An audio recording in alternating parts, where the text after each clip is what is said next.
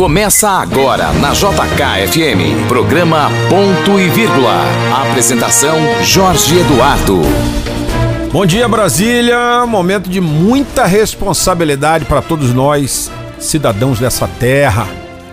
O Brasil começou a viver as primeiras grandes medidas restritivas da sua história recente. Ninguém, ninguém que está vivo hoje, nesse momento, passou por algo semelhante. A última grande crise de saúde, a última grande crise sanitária que o planeta viveu, no, em contexto global, a crise espanhola ocorreu entre 1917 e 1920. Pouquíssimas pessoas é, que estão vivas hoje passaram por aquela época, passaram pelas dificuldades daquela época e se e aquelas que passaram eram muito crianças. Então, para todo mundo, de forma geral, o que a gente está vivendo agora é um momento é, da história que nos causa muita preocupação e temor. Por isso, governos estão tomando medidas muito duras aí. Governos como da China, governos, governos como do Brasil, que decretou calamidade pública, para que se enfrente esse fantasma da contaminação pelo coronavírus com mais verbas, com mais recursos, com mais poder. Mas é inegável que a crise que o coronavírus vai detonar no planeta é uma crise, primeiro, de saúde pública, porque muitas pessoas vão morrer é, e esse número de mortes está começando a crescer desde o começo da infecção. A Itália já tinha ultrapassado a marca de 4 mil mortos na última sexta-feira, a China já tinha mais de 3 mil. É, na sexta-feira, pelas estatísticas da época, eram mais de 10 mil mortos no planeta. E essa é uma tendência que a gente vai assistir nos próximos dias de crescimento do número de casos e de crescimento do número de óbitos. Por isso, governos têm tido posturas tão firmes. Por isso, o governador Ibanez Rocha mandou fechar comércio, mandou restringir as atividades ao mínimo. E outros estados e outras cidades tomaram medidas muito semelhantes. São Paulo restringiu até o tráfego urbano na cidade. E é momento de muita seriedade. Então, meu amigo, minha amiga, não é momento de sair de casa, é momento de ficar mais ligado ali na notícia do seu rádio, na notícia da sua televisão. É momento de ler, é momento de recolhimento. É uma quarentena. Aqui no Distrito Federal, pelo menos até o dia 5 de abril, mas é uma quarentena, e numa quarentena a gente deve evitar circular. Se você precisar ir a um mercado, em uma farmácia, tudo bem. E aí tome seu cuidado, mantenha um metro de distância para qualquer pessoa. Não cumprimente ninguém. Evite tocar em, no seu próprio rosto é higienize muito bem as suas mãos. Lave a mão, lave os dedos, lave o pulso. Na falta de uma pia com água e sabão, use álcool gel para desinfecção. Cuidado a entrar no seu carro, mantenha dentro dele um rolo de, de papel toalha, álcool gel, desinfete seu volante, sua chave, alavanca de câmbio, fechadura das portas. Isso não é um alarmismo. Isso, meu amigo, minha amiga, são medidas mínimas que você precisa tomar.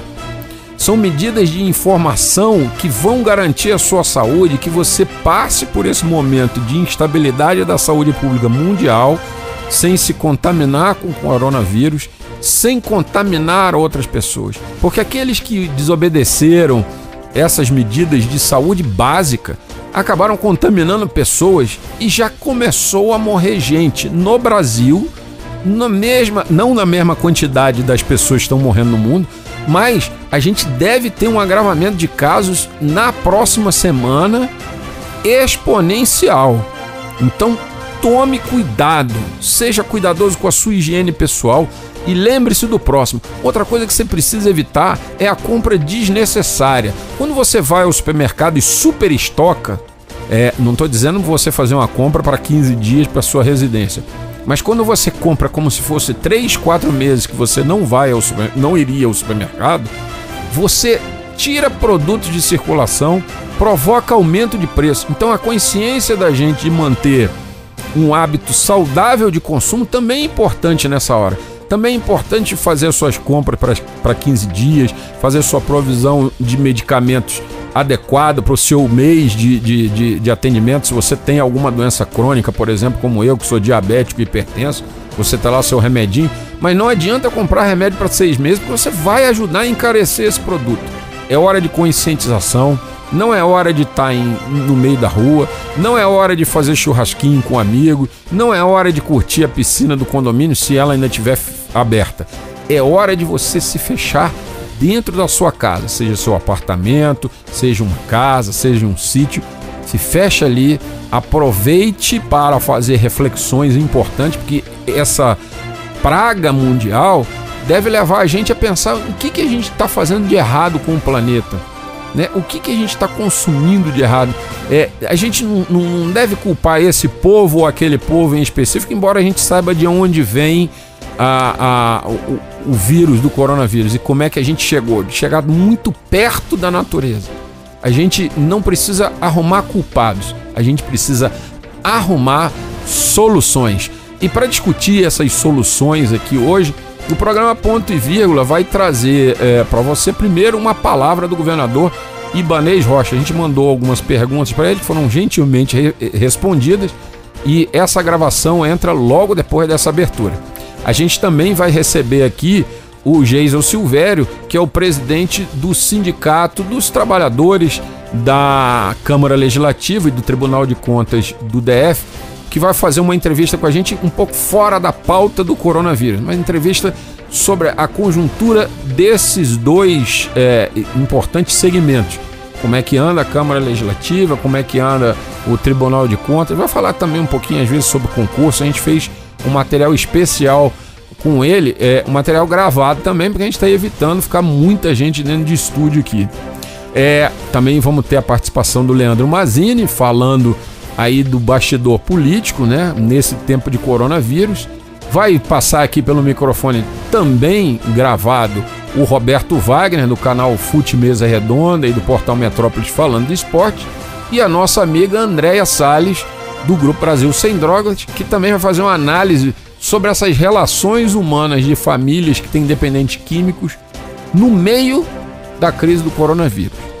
Esse é o time que a gente vai ter aqui hoje para conversar, para levar para você informação, pontos de reflexão, notícias, enfim, aquilo que você precisa saber para estar bem informado. Na JK, ponto e vírgula. Ponto e vírgula. Ponto e vírgula. Entrevista. Bom, e aqui dando continuidade a tudo aquilo que a gente vem desde a semana passada enfocando é, na questão do coronavírus e dessa, dessa transmissão aí.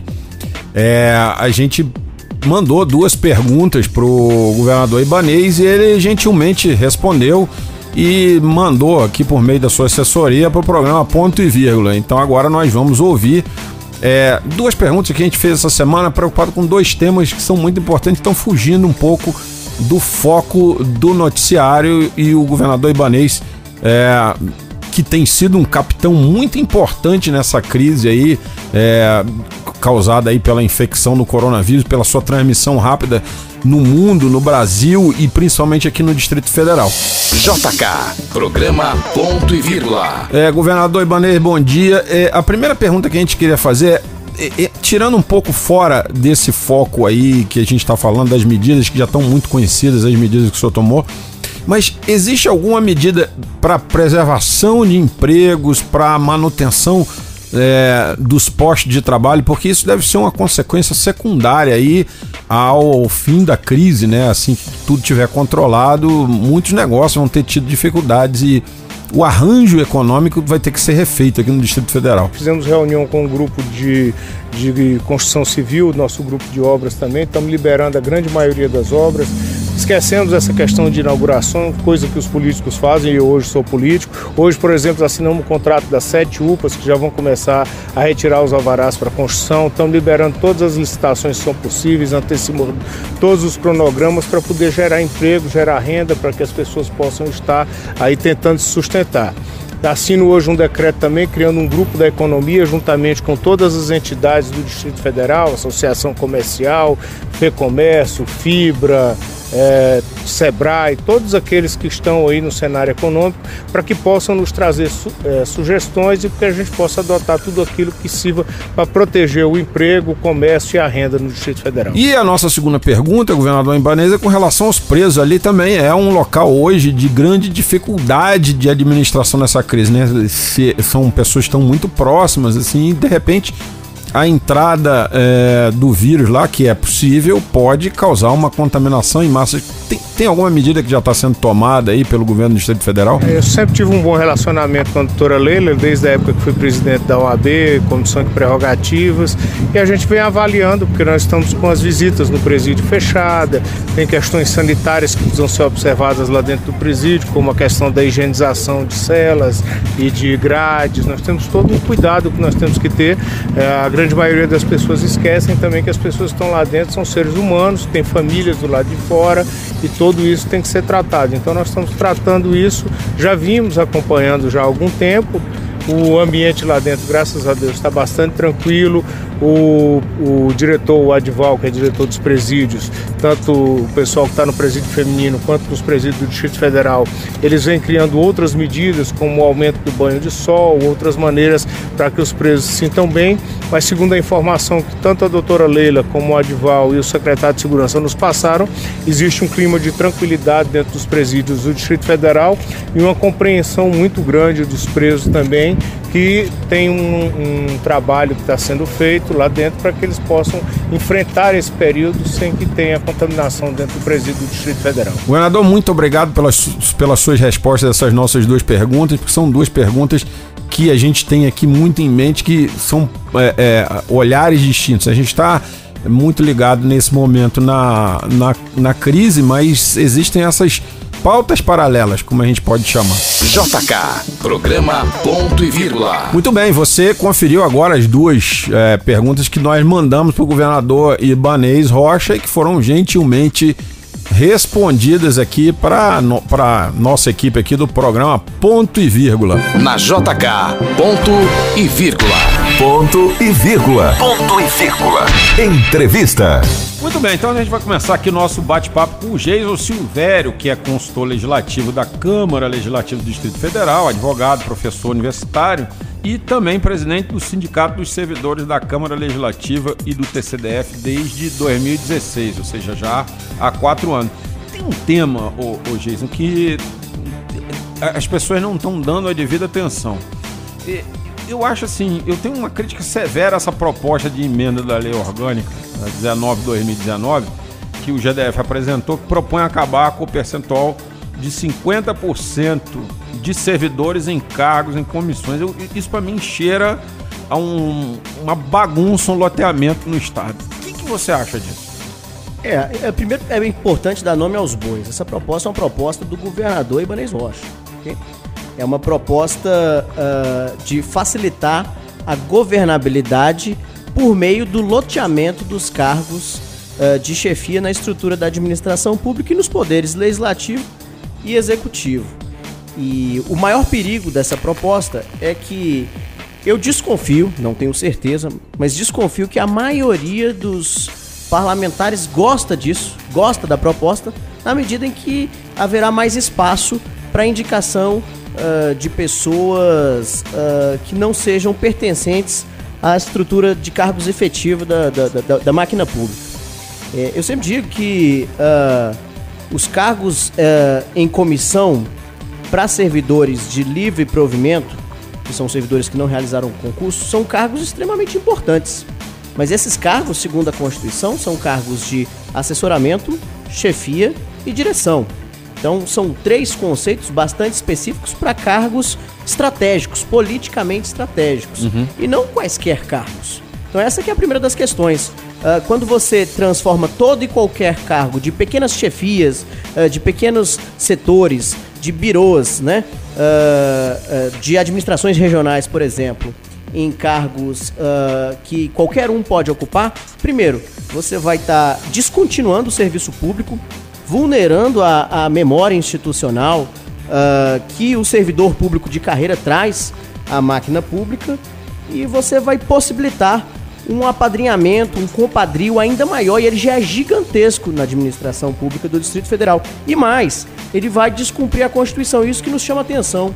Alguém que é governador, que foi presidente da Ordem dos Advogados do Brasil, que fez a vida e com muito sucesso na advocacia, portanto deve ser uma pessoa uh, uh, bem uh, conhecedora do direito e da Constituição, deveria saber que a regra da Constituição é que preferencialmente esses cargos devem ser ocupados por servidores de carreira e, excepcionalmente, por pessoas que não sejam concursadas. Essa exceção é necessária porque muitas vezes alguns cargos uh, são de tamanha especificidade, de complexidade política, não de complexidade técnica, uhum. que, por exemplo, um secretário de Estado, faz todo sentido que ele seja uma pessoa não necessariamente de uma carreira uh, estatal. Mas uh, quando você lê a Constituição, é muito claro que algo que é preferencial deve ser a regra. Uhum. Portanto, pelo menos mais do que 50%. O que, acontece? A Constituição estabelece o preferencialmente e diz que as constituições estaduais e a lei orgânica do Distrito Federal, que é a nossa uh, Constituição, uh, estabeleça quais são esses percentuais. E a lei orgânica, isso foi um, um avanço, um grande avanço da sociedade civil organizada, da imprensa, dos servidores públicos, da probidade, da moralidade, foi o estabelecimento desses 50%. E ainda assim, esse 50% ele é muito mal estabelecido. Explico. Hoje, se você chegar numa administração regional, vou dar o um exemplo do Paraná, Santa Maria. E, e é isso que eu te perguntar. Eu acho que é, é 90%. o trágico é, acontece nas administrações regionais, que praticamente não tem mais quadro não de servidor. Tem. Exato, exato. Essa é a questão uh, a interpretação que o poder público e o poder executivo, isso em qualquer governo, tá certo? Nesse governo ainda mais, uh, mas a, a interpretação que sempre se deu é: não, você soma polícia militar, polícia civil, professores, estrutura da saúde, de cargos efetivos da saúde e o resto tá valendo, pode ser servidor sem concurso. Então, esse, esse cálculo de 50% não é feito por órgão nem por unidade administrativa, nem por administração regional. É feito um somatório e aí se viabiliza esse 50%. Mas se você for ver órgão a órgão, unidade orçamentária por unidade orçamentária, unidade administrativa por unidade administrativa, existem muitos órgãos que não há servidores de carreira. Exato. E o que acontece? Essas administrações regionais, via de regra, elas não apenas viabilizam o loteamento de cargos públicos de pessoas que não prestam um serviço público, porque não estão lá para prestar um serviço público, e sim, eventualmente, para pagar dívida de campanha, eventualmente. Uh, pagar dívida de campanha de, alguém que foi, foi eleito, de um deputado distrital, por exemplo, que quer colocar o parente, o parente em, em quarto grau, que ou, pode. Ou o cabo, né? ou o cabo eleitoral. O cabo né? eleitoral. Uh, e essas pessoas não têm compromisso com o serviço público, com a prestação do serviço público à comunidade. Elas têm é, compromisso com quem a indicou. Esse é o fato. É verdade. Esse é o fato objetivo. E veja, essa questão da ocupação dos cargos não é uma questão estritamente corporativa. Longe disso, longe disso. Na verdade, aquele cidadão que está ali uh, uh, estudando num cursinho para o concurso público, a gente está em Brasília, uma cidade de concurseiros. É aquele cidadão que está ali, quando vê uma proposta dela, pode ter certeza, isso está obstaculizando, inviabilizando, dificultando severamente a possibilidade dele acessar esse cargo público. Nós já estamos passando por uma crise fiscal, uma proposta de reforma administrativa que se desenha de forma brutal. O autor intelectual dela é alguém que chama os servidores públicos de parasita. Olha, o meu professor não é parasita, o médico que me atende no posto de saúde não é parasita. O policial militar, o policial, policial civil não é parasita. Não é parasita. Existem desvios no serviço público? Existem. Existem também na, na iniciativa privada? Bastante. Sim, né? e, e, então... e, e os desvios eles têm que ser corrigidos Aí sim, com uma legislação que tire do serviço público aquele que está ali para tirar proveito exato, do serviço público. Exato. Mas não perseguindo o serviço público, como se ele fosse o autor de todas as mazelas do Brasil. A gente sabe que as mazelas do Brasil são mais corrupção do que Exatamente. serviço público. Exatamente, existem várias mazelas. E assim, é uma coisa que eu sempre digo: alguém meteu a mão e estão jogando a culpa pro nosso lado. Sim. Então, quando eu digo que uh, uh, ah, o servidor público ganha muito, ganha pouco, eu, eu, eventualmente ganha muito, mas em média ganha pouco. O servidor público do Distrito Federal ganha menos do que o teto do INSS, média. A média, a média é quanto hoje dos salários? A média do servidor público hoje, média de remuneração do servidor público é R$ 4.800. É maior do que iniciativa privada? Sem dúvida é maior do que iniciativa privada. Mas é muito menor do que se alardeia por aí. É, mas existe também um grau de, de, de cultura e, e estudo para chegar nesse salário de 4.800 reais, que é acima do que, por exemplo, se exige na média do, do trabalhador. Sem Porque dúvida. quando você coloca o trabalhador da iniciativa privada, você está botando o trabalhador do mais humilde ao diretor. Exato. E aí você vai colocando graus diferentes e essa massa é impactada, lógico, nesse cálculo, por a maior quantidade dos menores salários e a menor quantidade dos maiores, Sim. porque assim é a iniciativa privada. Sim. E veja, é, e, e- quando se faz a- a- a- o cálculo, é uma boa parte da- do- do- dos salários da iniciativa privada gira em torno do salário mínimo. É. né? Então, existem grandes assimetrias no mercado, isso é óbvio, decorre da dinâmica do mercado de trabalho, ah, de uma série de outras questões, mas o fato é que ah, é claro que essas médias serão invariavelmente puxadas para baixo. Sim. Porque nós temos um nível cada vez mais significativo de precarização, de rebaixamento de salários e de baixa qualificação média de mão de obra também Isso. Na iniciativa privada. Então é isso. É, então é uma comparação um tanto quanto covarde. Porque é, se compara é, pedra com sabão. São. São, São- são situações bastante diferentes e uma comparação direta é bastante injusta. É, é a tal coisa. Você pode fazer uma comparação é, é, absolutamente injusta dentro da Câmara Legislativa, comparar o pessoal do quadro de limpeza, que são todos eles terceirizados e, e- e- e sempre com salários mais arrochados possíveis, com o salário, por exemplo, dos concursados Sim, ali da Câmara. Claro. Aí vai ser uma comparação covarde, por quê? Porque o contrato é feito para pouco salário e alguma margem de ganho Sim. para quem é o empresário. É, ninguém está contra a margem de ganho empresário Não, não, é, é, e, nem, e, e ainda bem que existe emprego para todo mundo, inclusive emprego para quem não tem muita formação. Mas se você comparar uma coisa com a outra, ó, mas gasta tão pouco de limpeza e tanto com o quadro de servidor. Mas o quadro de servidor precisa ser técnico. Por exemplo, um, um servidor como você, é, que é consultor legislativo na Câmara é, Legislativa do DF, teve que fazer universidade, teve que fazer mestrado, tem uma série de, de, de- de- gabaritos que lhe é cobrado na sua carreira, não é isso? Exato. Essa é uma, essa, essa é uma, é uma questão ah, que eu sempre trato com, algumas, com, com alguns colegas.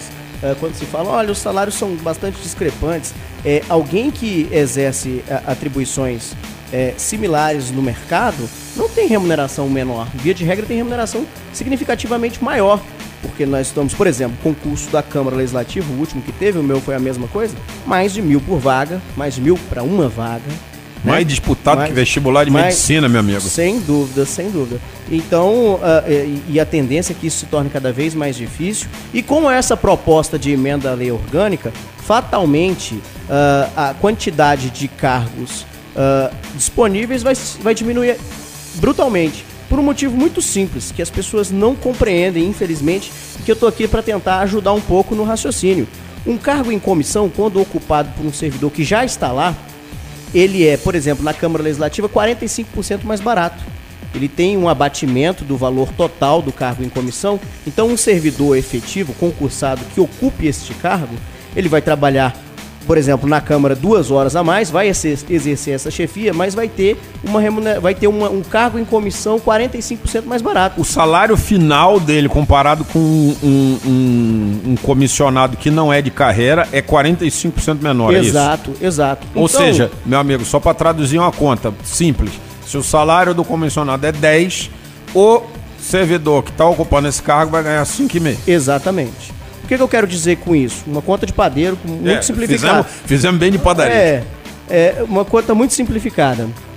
Ah, o GDF e a Câmara Legislativa do Distrito Federal, se aprovada essa, essa proposta de emenda à lei orgânica número 19, o GDF vai abrir quase que automaticamente 15 mil cargos.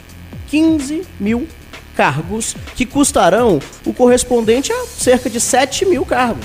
Então, grosseiramente falando, 7 mil pessoas a mais. E isso vai dificultar sobremaneira a possibilidade de concurso. É uma matemática bastante simples. Vai gastar mais, vai ter que, vai, vai, vai ter que eh, eh, apertar as contas em algum lugar. E quem está estudando para concurso pode se preparar, vai se frustrar, porque a dificuldade que já é grande hoje vai se tornar ainda maior. E para o cidadão, o, Jason, tem um outro problema. Vamos supor, meu amigo, minha amiga, que você está aí, aí com um projeto de reforma simples dentro de um. Ou uma. Um projeto de reforma já não passa nem mais pela administração. Mas vamos dizer que você esteja com a demanda aí na sua administração regional de poda, de capina. Chega o final de um governo. Aí, no dia 31 de dezembro, se essa situação está dentro das administrações do jeito que está se desenhando, tá lá todo mundo, dia 2 de janeiro, dia 1 de janeiro sai o decretão, e, e todo mundo está demitido, entra uma nova leva de funcionários, que simplesmente não sabe o que vai fazer com o seu processo, porque não faz ideia, né? Sim. Porque não conhece a máquina, não tem. Ah, muitas vezes demora aí. Um comissionado às vezes demora seis meses para pegar o ritmo, né? Com certeza. Porque certeza. até ele entender todo o processo, né? Sim, sim. Mas até para um processo, procedimento básico de mandar capinar o lote vazio lá, ou a praça que está com mato alto, isso aí vai demorar três meses. Sim. E o mato vai ficando maior. Isso para a gente ver o tamanho da, da, do problema assim, no dia a dia que pode causar pra gente. Sim, a mesma coisa se traduz em questões. Imagina num posto de saúde ou num hospital. Não há chefias né? Uh, e, e, isso não acontece automaticamente. Tem um decretão dia 1 de janeiro, veja, a, a, o critério de indicação desses cargos é um critério político. É, sai, isso é mas, negociado. E, é, e sai, mas não está garantido que volte ninguém, exato, né? Exato, exato. Isso, isso vai ser negociado. E vai ser negociado via de regra com quem? Com os parlamentares. E veja, esses parlamentares, é, é, quando é que eles vão se decidir se eles são base do governo, se eles não são, se eles ocupam é, funções na, na, na mesa diretora ou nas comissões, qual comissão, em qual atribuição. Isso só vai se decidir em fevereiro. O mês de janeiro é um mês perdido. O que, que a gente é, acompanha sistematicamente? Se hoje a gente já tem uma situação dramática em que o mês de janeiro os, os serviços administrativos eles, eles, eles são muito falhos em razão dessa descontinuidade do serviço público, especialmente na época pós-eleição, imediatamente pós-eleição, uh, se já é dramático uh, uh, atualmente, com essa com, com, com a aprovação, e eu espero que ela não aconteça, com a aprovação dessa proposta de emenda à lei orgânica uh, uh, número 19, uh, a descontinuidade dos serviços públicos em todas as áreas praticamente. Hospitais, Será, creches. Hospitais, creches, escolas, escolas. Administração regional. Administração regional nem se fala, já é um problemão. Uh, isso, isso, é, a própria Câmara Legislativa que tem, que, que, que tem, uh, que demora muito para funcionar, e a descontinuidade é uma luta histórica nossa, da nossa entidade, a descontinuidade dos serviços, a falta de memória histórica, a dificuldade de se realizar um concurso público, tudo isso que já é muito difícil vai se tornar ainda mais difícil. Mas existe um elemento que é ainda mais gravoso, na minha modesta opinião, uh, que é o que a gente chama grosseiramente, é o que o senso comum chama de patrimonialismo. Isso é do DNA, isso é do DNA da má política no Brasil aquele vereador lá de uma cidade longínqua, distante, uh, ele, desde o início da sua carreira, já se acostumou que ele é dono de cargos. Ele tem cargos, muitos cargos, e o que a gente percebe é que isso é uma desgraça. Um deputado, por exemplo, um vereador, um deputado federal, um deputado distrital, a função dele é legislar e fiscalizar o poder executivo. Ora, como é que vai fiscalizar o poder executivo se o, se, se o apadrinhado dele tá ali dentro? Tá ali dentro, né? Por indicação dele, é, nomeado pelo governador, que ele deveria fiscalizar. Então isso vulnera o princípio da separação dos poderes, o princípio constitucional dos freios e contrapesos, que é um princípio que é, é, é, é, é que é fundamental nas constituições uh, de todas as democracias modernas.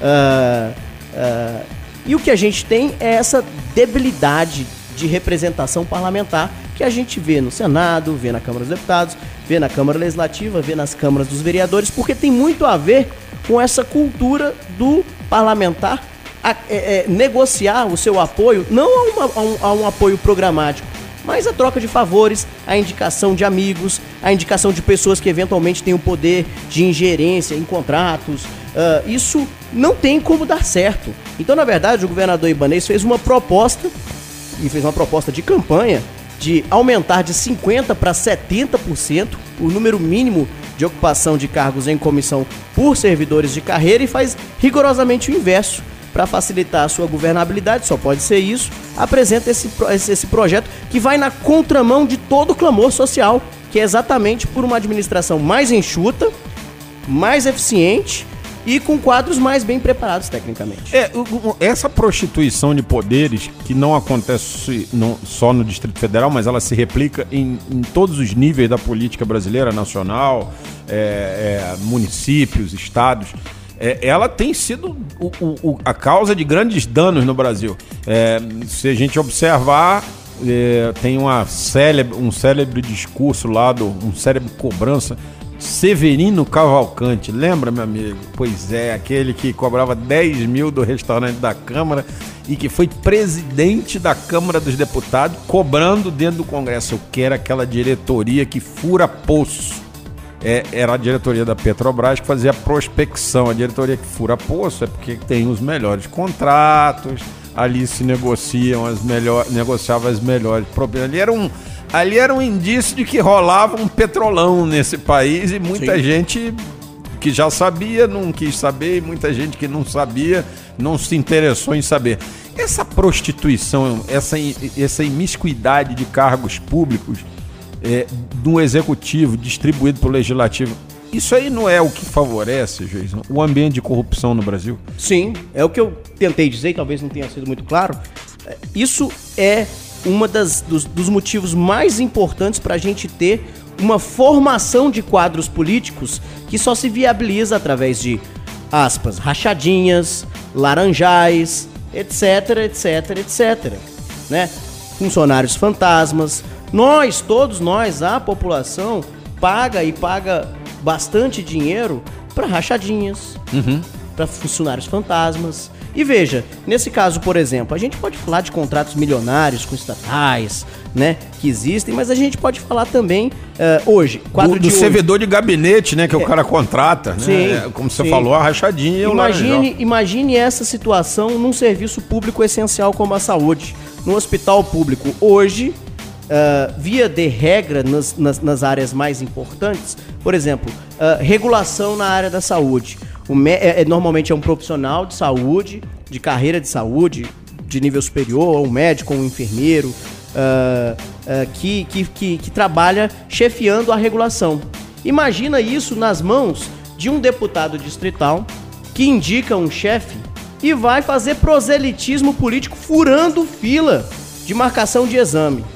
É bem difícil que isso aconteça hoje tendo um chefe de carreira. Um médico de carreira não vai não topar. Vai deixar. Ele não, não vai, vai topar, ele não vai arriscar a carreira dele. A boa carreira dele poderia ser melhor, com certeza, mas gente, uma boa a gente carreira. tem um exemplo claro disso no Rio de Janeiro, o prefeito mandando procurar a Márcia, que é a Márcia que fazia os exames, que organizava a fila dos exames. A Márcia era uma, uma secretária do prefeito do Rio de Janeiro. Isso é um absurdo, Sim. pô. Como é que uma, uma secretária do prefeito tem acesso à marcação de exame?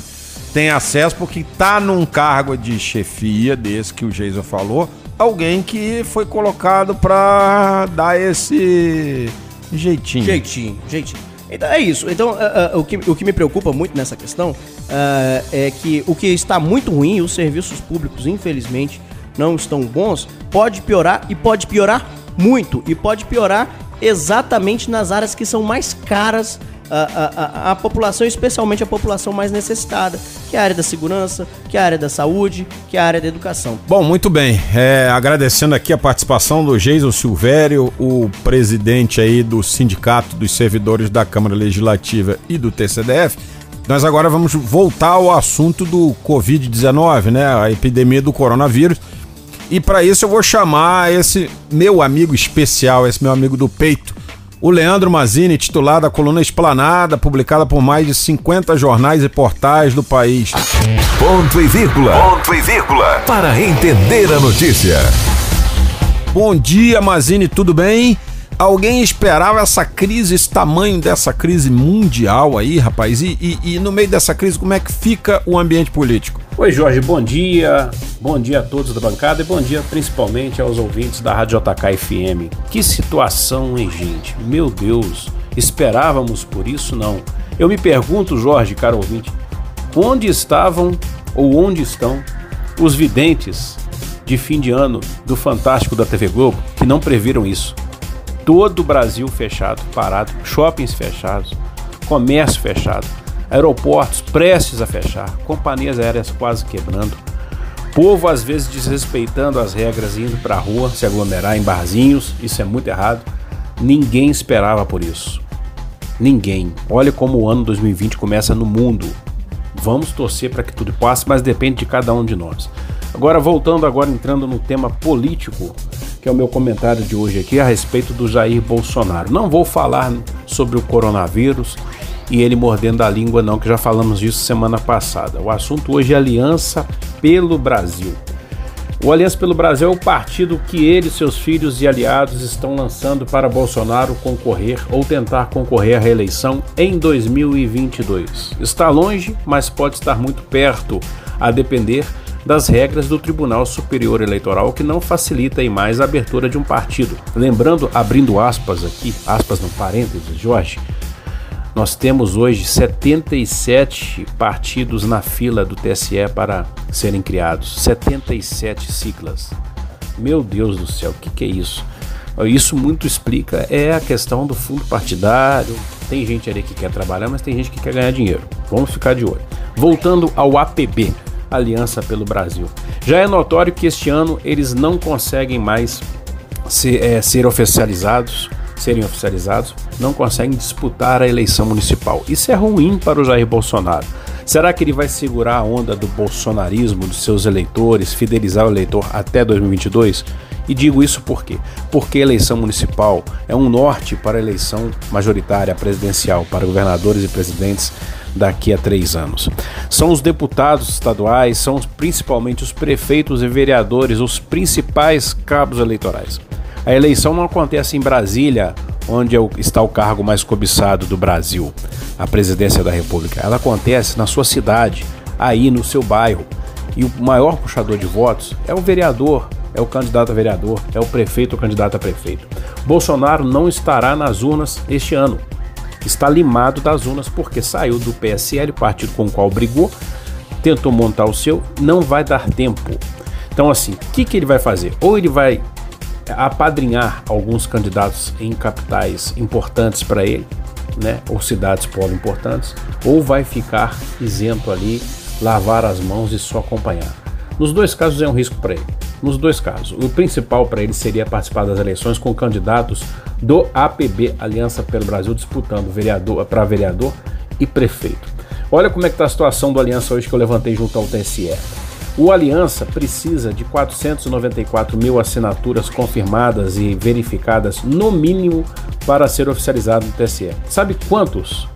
Quantas assinaturas tem hoje? 8.677. 8.677 assinaturas até a sexta-feira passada agora que eu verifiquei. Precisa aí de mais quatro, só 480 e poucos mil assinaturas. Não tá fácil. Tem estados que estão zerados. Em, dos 27, das 27 unidades da federação, pelo menos 14 estados até agora não tem uma assinatura verificada sequer. Zero, zero. É o caso do Piauí, Amapá, Bahia, Ceará, Espírito Santo, Goiás, Mato Grosso que eu levantei, entre outros estados. E há, há, uma coleta tímida, Jorge, em alguns estados. Alagoas, só 75 assinaturas. São Paulo, que é onde tem as maiores manifestações pró-Bolsonaro, só tem 209 assinaturas até agora. Tá? Rio de Janeiro, estado todo, 155. O Amazonas conseguiu chegar a 605. Brasília está bem alto em comparação aos outros tem 1.448 assinaturas. Mato Grosso do Sul, 861. Minas Gerais, 742. Falta muito ainda. O que está acontecendo com o apoio popular de Bolsonaro? Será que o eleitor dele só apareceu nas urnas? Não está ali vestindo a camisa dia a dia? A conferir.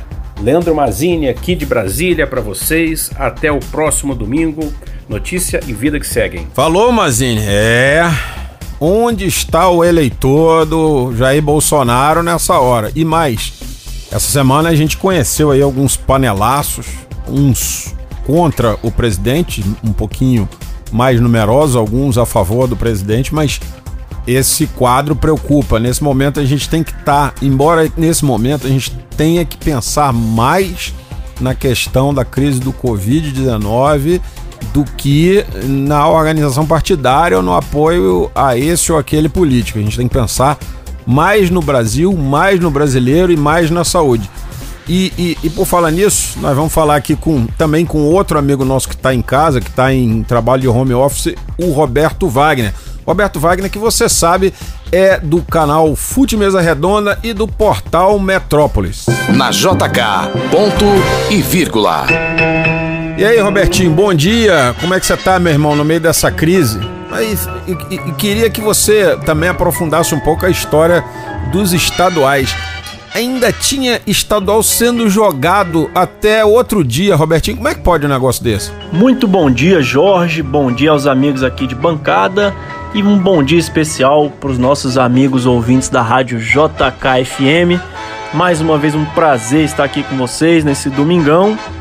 Eu, assim como muitos, em quarentena, dentro de casa, evitando espalhar ainda mais esse novo coronavírus, essa doença que tem abalado não só o Brasil, não só Brasília, como o mundo inteiro, né, Jorge? E aí eu queria trazer esse assunto aqui pra gente à tona, porque eu, assim como muitos, fiquei inconformado com a forma que os dirigentes de federações agiram em relação ao coronavírus. Eu explico. Campeonatos estaduais em andamento Uh, já não é de hoje que o coronavírus tem se espalhado pelo mundo. E até ontem, Jorge, ainda tinha campeonato estadual sendo disputado no Brasil. Acredite se quiser. O campeonato roraimense foi o último a anunciar a paralisação do campeonato entre os 27 estados. Mas se engana quem pensa que o campeonato roraimense é o diferentão e, e decidiu manter o futebol, mesmo todos nós sabemos, sabendo que o principal motivo de se espalhar o coronavírus é a circulação de pessoas, são pessoas andando as ruas ainda, né? Então o Campeonato Roraimense ontem ainda teve rodada por lá, mas na semana passada, aqui nosso coração aqui em Brasília, o campeonato estava em andamento. Você sabia disso, Jorge? Sabia você, amigo ouvinte da JKFM? Campeonato Candango, para não ser interrompido, esse campeonato nosso, que já é muito criticado, é cheio de história para contar, ele não dá um público de duas mil pessoas por jogo, vamos colocar sendo bem otimista, ele antecipou a rodada do a última rodada do primeiro turno para o meio de semana, Jorge, para justamente não ser paralisado. O que, que isso implicou? Jogos, cinco jogos no meio da semana, ou seja, muita gente envolvida, porque numa partida de futebol não, não são só 11 jogadores de um lado e 11 do outro, tem muita gente envolvida e a tal aglomeração foi feita de qualquer forma. Só que nosso governador Ibanês, que tem dado é, não vamos dizer dado aula, mas é dado exemplo de como agir em meio a esse coronavírus, suspendeu, ele vetou a disputa de partidas em estádios aqui em Brasília. E o que que isso aconteceu? Os jogos, Jorge e ouvintes, foram parar nos centros de treinamentos dos times de futebol de Brasília. Olha ao nível do absurdo que a gente chega para não parar com o futebol, que sempre acha que é além da, da sociedade, os jogos foram parar nos centros de treinamento dos times de futebol. Um campeonato profissional da primeira divisão de Brasília sendo disputado onde os times costumam treinar. E isso também não foi só em Brasília, a gente teve campeonato, por exemplo, paraense, ele teve três decisões diferentes sobre o coronavírus. Primeiro, decidiu portões fechados. Depois se reuniram novamente, isso eu falo times e federação, e decidiram: não, vamos continuar o campeonato. Aqui a, a pandemia ainda não, não atingiu, não temos casos, vamos continuar.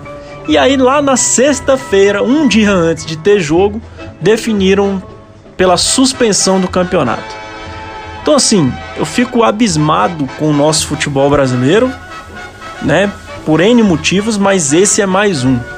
As pessoas não levam em, consideração a saúde em primeiro lugar. Primeiro vamos cumprir com objetivos técnicos, objetivos de calendário, objetivos financeiros, por que não?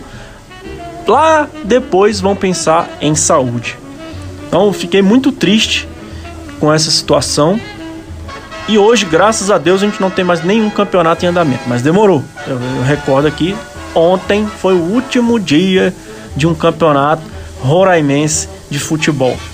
Então é lamentável a situação, mas para não ficar só no, no, no, campo ruim do esporte em relação ao coronavírus, gostaria também de dar os parabéns para as equipes de futebol profissional que colocaram à disposição dos governos locais os estádios, os centros de treinamento para que virem, caso seja necessário, pontos de apoio das secretarias de saúde para combater coronavírus, para que ali possa ser uma área de recuperação das pessoas que venham a necessitar. Então, fica o nosso parabéns também, aí só para citar alguns exemplos, Atlético Paranaense, o Corinthians, o São Paulo, foram alguns desses times que colocaram as dependências à disposição das secretarias de saúde. Então, Jorge, é... e aí, só para encerrar da minha parte, vamos. Eu, eu assoprei para depois bater aqui. Falo, Deus parabéns para o time de futebol e já entro com a resistência do Comitê Olímpico Internacional em adiar os Jogos Olímpicos. Mais uma vez pensando no próprio bolso, pensando só no dinheiro, no financeiro, e é óbvio que não tem a menor condição dos Jogos Olímpicos serem realizados em junho, como está previsto. Ah, mas é daqui a três meses, ah, mas daqui a... já está afetando desde agora. Os atletas, como todos os outros, estão dentro de casa, estão respeitando a quarentena, sabendo que esse é o melhor caminho, não podem se preparar da melhor forma. Os atletas não têm a menor condição de ir para os centros de treinamento, porque ali seria feita aglomeração, então ele não tem como manter a rotina dele de treino. E fora isso, várias competições canceladas, competições essas que seriam seletivas para os atletas disputarem os Jogos Olímpicos. Então, como é que você mantém os Jogos Olímpicos em junho se você está afetando toda a preparação? É lamentável a decisão do COI, pelo menos nesse momento, de manter os Jogos Olímpicos com a data que ele está. Eu estava conversando com um atleta essa semana e ele alerta para outro ponto. Em se mantendo essa, essa Olimpíada no Japão para junho agora, para a data prevista, você corre muito risco de ter a pior Olimpíada da história do ponto de vista técnico. Por quê? Porque os atletas não estão conseguindo se preparar. Normalmente os Jogos Olímpicos reúnem os melhores atletas do mundo e dessa vez não vai ter isso, porque os atletas não conseguem se preparar. Então quebra recorde, a superação dos atletas, tudo isso vai estar completamente prejudicado pela falta de preparação. Então é para ontem que o Comitê Olímpico, o presidente Thomas Bach repense essa decisão e adie os Jogos Olímpicos. Infelizmente, ou felizmente, o financeiro nesse momento não pode prevalecer em relação à saúde das pessoas. Beleza, Jorge? Grande abraço, até o próximo domingo aqui na JKFM. É, meu irmão, você tá absolutamente certo, Robertinho, absolutamente certo. É, já cancelaram a Eurocopa, já cancelaram a Copa América. O que é que tá faltando na cabeça dos dirigentes do Comitê Olímpico Internacional para adiarem também a Olimpíada de Tóquio. É fundamental para os atletas, para a segurança de todo mundo, que os Jogos de Tóquio sejam adiados. Mas o interesse comercial, por enquanto, ainda vem batendo mais forte que o interesse esportivo e humano. Isso aqui não pode. Nesses tempos de uma crise mundial, é, o interesse econômico está batendo mais forte que o interesse humano, né? E a gente precisa atentar para isso. Obrigado, meu amigo Roberto Wagner. E bom, e depois do Robertinho, você já sabe, quem chega agora nessa nossa área de análises e de opiniões e de discussão sobre os temas que cercam a Covid-19 é a nossa amiga Andréia Sales, ela que é dirigente do Grupo Brasil Sem Drogas e que toda semana está aqui com a gente para trazer respostas às suas inquietações sobre o uso e abuso de substâncias lícitas ou ilícitas. Se você tem esse problema, ou se você tem esse problema na família, você pode escrever para ela pelo e-mail sales.andrea.gmail.com é esse Andréia com IA, Sales com dois L's, ponto Andréia com IA, arroba gmail.com ou mandar um WhatsApp aqui pro programa no 99333 4050. A pergunta dessa semana é de um ouvinte que ouviu a dica dela na semana passada, aqui na nossa edição especial sobre o coronavírus, e que foi de aproveitar o momento em que todos estão sendo forçados a ficar mais dentro de casa, de preferencialmente não saírem de casa, para aconselhar o dependente químico. É uma mãe é, de Samambaia que quer saber é, como é que ela age nessa hora. Ponto e vírgula. Ponto e vírgula. Saúde. E aí, André, o que, que, que faz é, é, ao nosso ouvinte que quer aproveitar aquela pergunta da semana passada? Que, que, como é que é a abordagem desse momento? Jorge, já era de se esperar que o dependente químico fosse chiar com relação a estar sendo abordado dentro de casa, é, para que ele se alinhe à rotina do lar. Mas é, o que acontece? Quando você é um, um, familiar muito próximo, que é o caso é, dessa mãe, você pega e tem todo o direito de continuar é, cobrando dele uma postura adequada para a vida em família, porque agora não tem alternativa. O dependente químico ele precisa se alinhar com a rotina do lar. É, e isso não é só dependente químico, não. Tem muita gente aí que não é dependente químico e está com muita dificuldade em se aliar com a, a rotina do lar, que é todos colaborando com os trabalhos domésticos, todos colaborando com horários, todos colaborando com a questão do sono, é, principalmente quem tem dentro de casa idosos. Então, é, qual é a, a, a, como é que se diz, qual é a função, qual é a atribuição de quem convive com dependente químico? É insistir sempre para que as regras da casa sejam seguidas, porque ele não mora ali sozinho tem outras pessoas morando ali. Em muitos casos, o dependente químico nem colabora financeiramente com a estrutura do lar. Então, é, mais do que nunca, tem que seguir as regras do lar, sim. Agora, tem que ser feito isso de uma forma tranquila, porque a gente tem aí uma perspectiva de ficar muitos meses dentro de casa, todo mundo confinado em quarentena. E tem sim que ficar todo mundo confinado em quarentena. Ah, mas aí você tem aquele dependente químico que de vez em quando dá aquelas capulida na rua, é, seja para fazer uso de, de álcool e drogas, ou seja para outras atividades, é porque o dependente químico realmente tem uma característica de não ter disciplina, é uma das características da dependência química, é a indisciplina. Então, ah, e aí tem o resto da família que está preocupado porque ele está saindo na rua. É muito, muito simples. É, Impõe-se a regra de que, ah, tá, então você insiste em ir à rua, você insiste em desobedecer a quarentena, então para você voltar para dentro de casa, você tem que tirar toda a roupa do lado de fora, colocar a sua roupa todinha em quarentena. Ah, vai ficar nu no portão. Ah, paciência, agora a gente está aí numa regra que é uma regra bem difícil. Então, tem que ser cumprida. Vai deixar toda a sua roupa aí no quintal, dentro de um, um saco, dentro de um pacote, deixar ela lá de quarentena para você poder lavar depois. Vai tomar uma chuveirada do lado de fora, vai lavar com água e sabão tudo do lado de fora para depois poder entrar. Porque não é isso que as pessoas estão tendo que fazer com suas famílias quando chegam? Não estão tendo que dar aquela geral, tirar a roupa lá fora, lavar a mão, tomar o banho lá fora? Então, isso vale para o dependente químico também. Então, a regra agora é para todos. E para o dependente químico que não gosta de disciplina, é mais ainda. Muito bem, essa foi a nossa amiga Andréa Salles, dirigente do Grupo Brasil Sem Drogas, aconselhando aí o que você faz com o dependente químico nesse momento em que as famílias têm de estar voltadas para dentro do lar. É momento de recolhimento, minha gente. Não podemos esquecer disso. É momento de ficar dentro dos nossos lares, evitar ao máximo a saída, saída só quando for estritamente indispensável, né? E quando for indispensável, quando você tiver de sair, é, de repente para uma compra na padaria, uma compra no supermercado, lembrar que tem outras pessoas que também dependem daqueles gêneros alimentícios e que e, e de higiene pessoal e que você não pode esgotar tudo porque você vai deixar outros sem esses artigos. É momento de racionalização, é momento de pensar em você, na sua saúde, na saúde dos seus, mas também pensar na saúde do próximo e no abastecimento do próximo. Programa Ponto e Vírgula JKFM. Bom, como tá tudo justo e perfeito, o programa Ponto e Vírgula de hoje vai ficando por aqui. É, nos trabalhos técnicos nós tivemos o nosso amigo Otávio Fernandes que me ajudou a levar esse programa até você.